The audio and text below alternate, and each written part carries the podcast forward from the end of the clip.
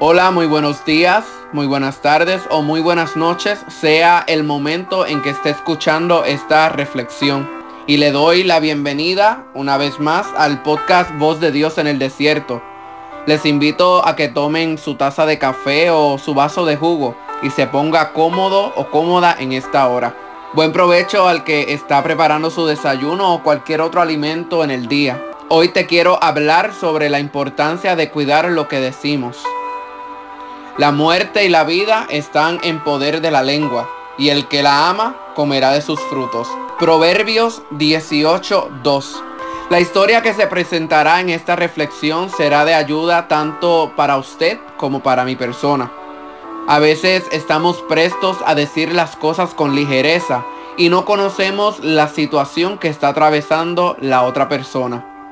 Se cuenta que Ted era sin duda el peor de los alumnos sin interés por la escuela, descuidado, con la ropa siempre arrugada, siempre despeinado. Uno de esos chicos del colegio de cara impasible, mirada inexpresiva, fría y distraída. Cuando la señorita Thompson le hablaba, Ted siempre respondía con monosílabos, poco atractivo, sin motivación, actitud distante, no resultaba fácil quererlo. Aunque su maestra decía que quería a todos los de la clase por igual, en su interior no era totalmente sincera. Cada vez que corregía los trabajos de Ted, experimentaba cierto placer perverso, poniendo una tacha al lugar de las respuestas incorrectas. Pero un día decidió indagar un poco más. Buscó el expediente de Ted y leyó lo que otros maestros habían escrito sobre él. En el expediente estaba escrito, primer grado, Ted promete en su trabajo y su actitud, pero tiene una mala situación familiar. Segundo grado, Ted podría dar más, la madre está muy enferma, recibe poca ayuda de su casa. Tercer grado, Ted es un buen muchacho, pero demasiado serio, aprende lentamente. Su mamá murió el curso pasado Cuarto grado. Ted es muy lento, pero se porta bien. Su padre muestra poco interés por él. La señorita Thompson se dio cuenta del problema y se avergonzó de sí misma. Se sintió peor cuando sus estudiantes le llevaron sus regalos de Navidad envueltos en preciosos moños y papel brillante, excepto el de Ted. Su regalo estaba mal envuelto en papel grueso y de color marrón que obtuvo de una bolsa de alimentos y pegado con cinta adhesiva. Sobre el papel simplemente estaba escrito para la señorita Thompson de Ted. Ella se sorprendió de que le hubiera llevado un regalo. Cuando lo abrió, apareció una pulsera recargada de piedras falsas a la cual le faltaba la mitad de las cuentas y una botella que era un cuarto lleno de perfume. Los otros chicos empezaron a burlarse de los regalos de Ted, pero la señorita Thompson tuvo por lo menos suficiente sentido común como para hacer que se callaran de inmediato poniéndose la pulsera y echándose un poco de colonia en la muñeca. Levantó la mano para que los demás chicos olieran y dijo, huele muy bien. Al final del día, cuando terminó la clase y los otros chicos se habían ido, Ted se acercó a la mesa y dijo, señorita Thompson, señorita, huele igual que a mi madre y la pulsera de ella le queda realmente muy linda también. Me alegra que le gustaran mis regalos. Al día siguiente, cuando los chicos llegaron al colegio, los recibió una maestra nueva. La señorita Thompson se había convertido en otra persona.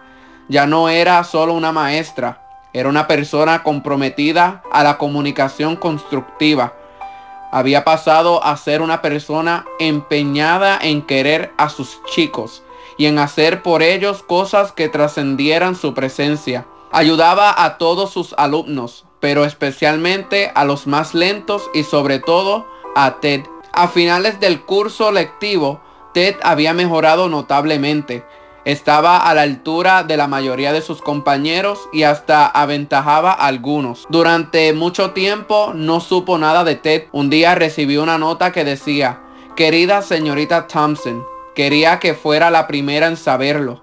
Voy a terminar segundo de la escuela.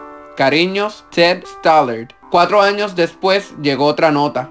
Querida señorita Thompson, acaban de decir que soy el primer promedio de mi promoción. Quería que lo supiera antes que nadie. La universidad no fue fácil, pero me gustó. Cariño, Ted Stallard. Y cuatro años más tarde.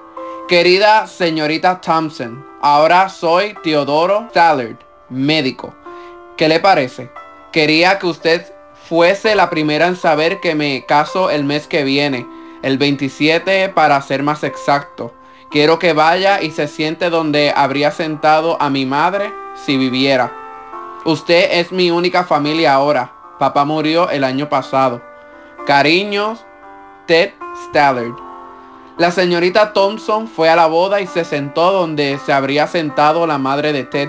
Merecía sentarse allí porque sus palabras le habían otorgado ese privilegio, algo que Ted nunca olvidaría.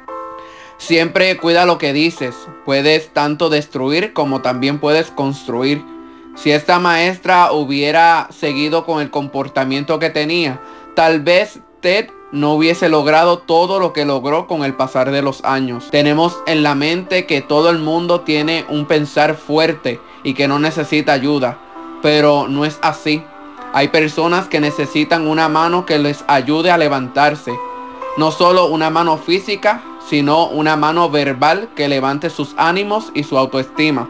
Pido que la cobertura de nuestro Adón, nuestro Señor, nunca se aparte de ti y que Rúa, el Espíritu, te guíe en las palabras que debes decir cuando se te presente una situación parecida a la maestra Thompson. Pido que Yahweh, Jehová te bendiga de manera poderosa.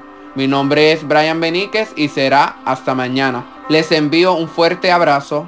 Shalom, shalom.